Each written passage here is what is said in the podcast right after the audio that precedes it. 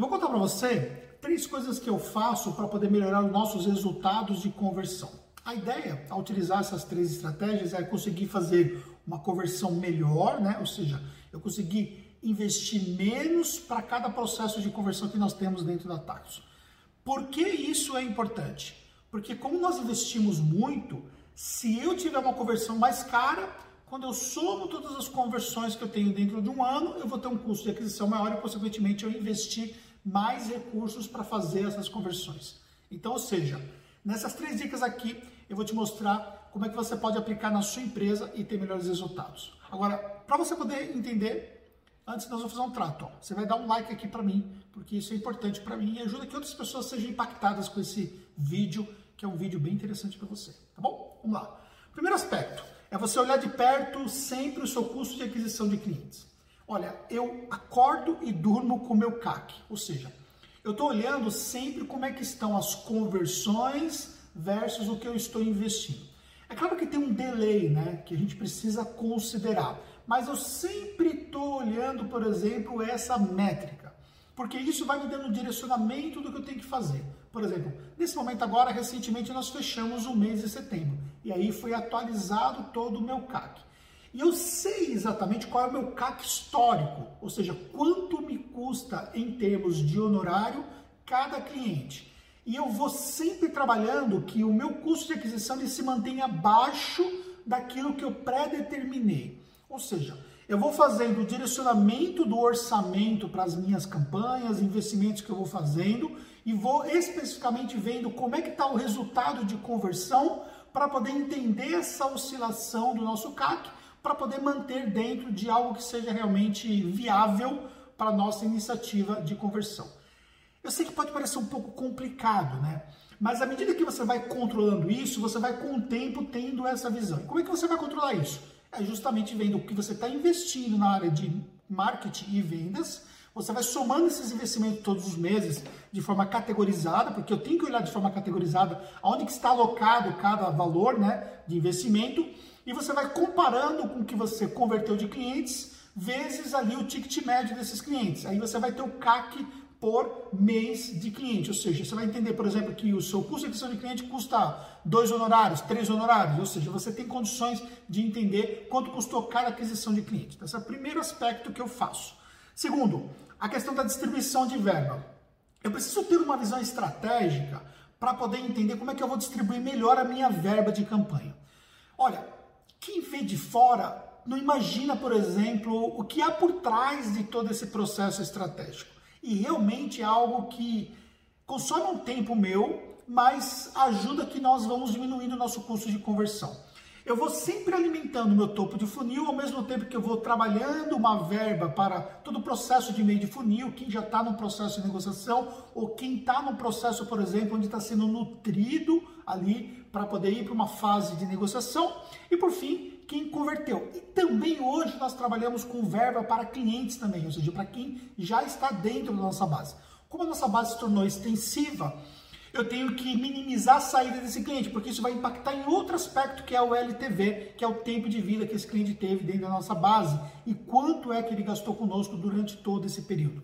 E aí, para fazer esse processo de retenção, nós temos uma verba destinada para isso.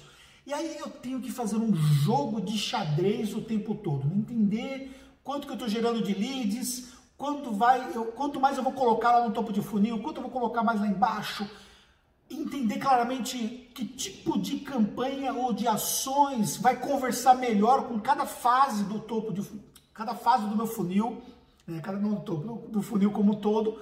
Gente, eu vou ser sincero com você. O marketing ele tem as complicações dele, mas você consegue aprender isso e você vai aprender isso na raça, na prática. Você vai aprender isso trabalhando o seu marketing. Então você precisa dominar esses assuntos. Conforme você vai investindo, você vai estudando, você vai analisando, você vai olhando os seus números, você vai conseguindo ter um entendimento melhor do que faz sentido para você. Depois que passou um tempo, você vai evoluir. Você só precisa entender todo esse mindset do marketing contábil para você poder então aplicar no seu negócio. E o terceiro aspecto que eu quero citar, a questão da otimização de campanhas. Então, eu sempre preciso olhar quanto que estão me custando as minhas ações. Por exemplo, se eu tenho uma ação de conversão de clientes, ou uma conversão de leads, ou uma, uma pessoa que baixou um conteúdo nosso, enfim, alguma ação que eu, que eu fiz, quanto é que está me custando essa ação, né? Quanto que eu estou botando para poder gerar cada conversão.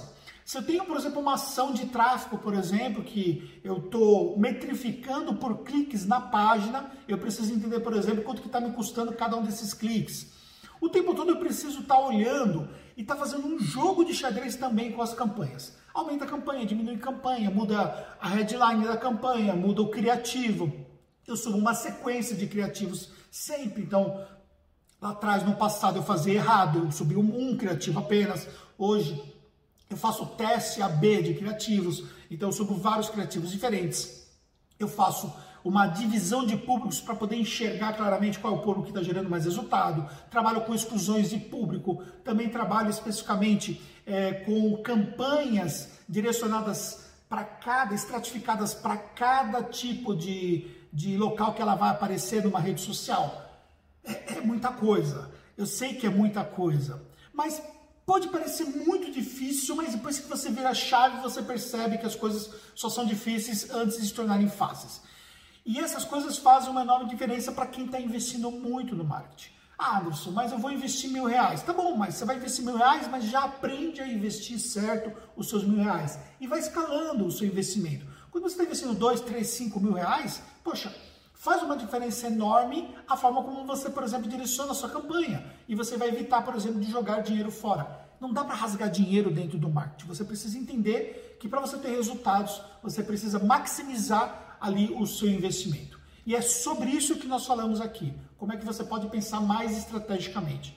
Mas olha só, tudo isso pareceu muito diferente da minha realidade. Bem, eu sei disso e você só vai evoluir realmente quando você investir o seu tempo em aprender de uma forma muito mais é, muito, é muito mais a fundo esses aspectos todos. Você precisa ter um direcionamento. Então, quando você tiver a oportunidade de participar da nossa imersão de marketing, nesse momento que eu estou gravando esse vídeo não está aberto, mas pode ser o momento que você está assistindo está aberto, ou se não está aberto e você quer participar, que acho que pode te ajudar, já deixa anotado aí para você ir acompanhando os meus conteúdos. Quando eu abrir uma próxima turma da imersão de marketing, vem para a nossa imersão, porque você vai aprender de fato como é o pensamento do Anderson estratégico em relação a esses aspectos que eu falei.